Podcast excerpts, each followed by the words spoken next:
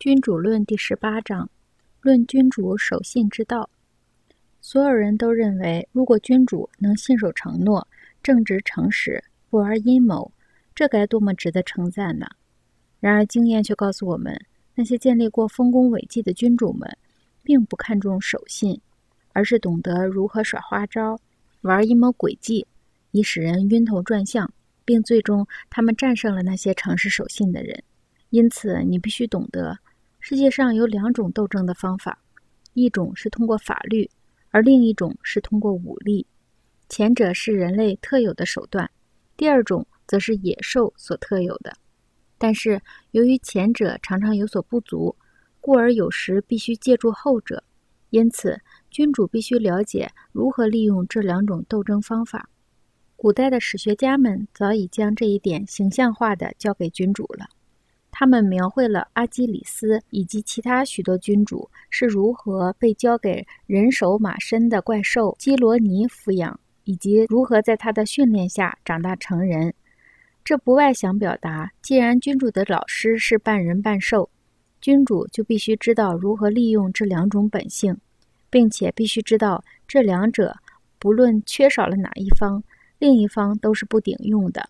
如果君主必须掌握运用野兽的方法，他应该同时效仿狮子和狐狸，因为狮子会落入猎人的陷阱，而狐狸则抵御不了豺狼。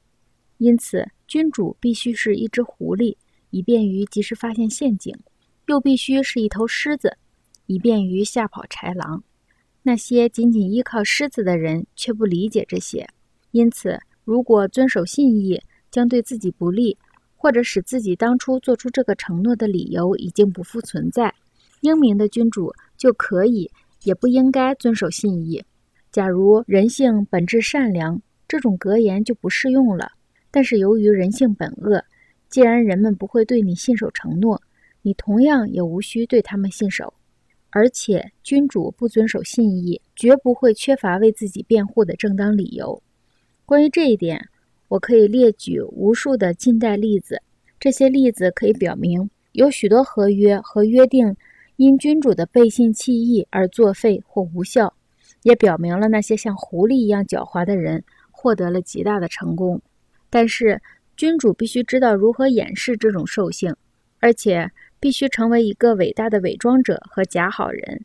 人的头脑总是很简单，他们总受到当前需求的支配，以至于那些想要欺骗别人的人，总能找到可以欺骗的对象。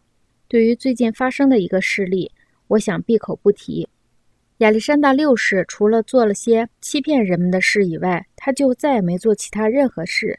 而且他总是能够找到可以欺骗的对象，因为世界上从来没有谁能比他更有本事渲染某件事儿，也没有谁比他更能信誓旦旦地肯定某件事儿，同时也没有谁能比他更少地遵守诺言。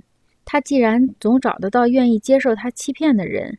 这正是因为他安知人性的这一面，因此君主无需真的具备我们列举过的那些好品格，但是却有必要表现的具备这一切品格。我还敢说，假如他确实具备这些好品格，并且知道按这些品格行事是有害的，但是依然还要表现的这些品格对你很受用。你要显得慈悲、守信、人道、虔诚、正直。而且还真要这样做，但是你必须同时做好心理准备。当你不需要这么做的时候，你知道，并且能够来个一百八十度的大转弯，并且认识到，一个君主，特别是新君主，不可去践行那些受人们尊重的好品格。为了维持统治，他经常不得不背信弃义，不讲仁慈，与人道和天道背道而驰。因此，他必须具备灵活的头脑。随时根据命运的风向和运气的转变而转变，但是，如我曾说的那样，如果可能的话，还是不要背离善良之德。但如果形势所迫，那也必须知道怎样着手作恶。因此，君主应该注意，不要从他嘴巴溜出的与上述五种美德不符的话。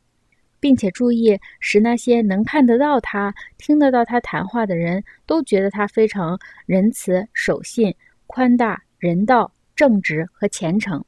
君主显得具有上述的最后一项品格是最为必要的，因为人们通常用眼看而非接触来做出判断。每个人都可以看见你，但很少人能够接触到你。人人都可以看到你表现的怎么样，但是只有很少人能确切的知道你的真实情况。但这一小部分了解你的人无力反对多数人的意见，因为国家最高权威保护的是多数人。对于所有人的行为，特别是对于君主的行为，如果提出异议的话，人们可以通过其结果加以判断。因此，君主只要能够征服并维护自己的统治，那么他所采用的手段就总会被人们认为是光明正大的，并会受到每个人的认可。肤浅的人往往被事物的表象和结果所蒙蔽，而这个世界上充满肤浅的人。当大多数人能站得住脚的时候，少数人没有活动的余地。当代的一位君主，在此我不便指出他的名字。除了宣扬和平的信义，他不宣扬别的。但事实上，对这两者中的任何一者，他都是极端敌对的。因为如果他曾经坚持其中的任何一者，那么他的名誉和王国恐怕早就被人夺走多次了。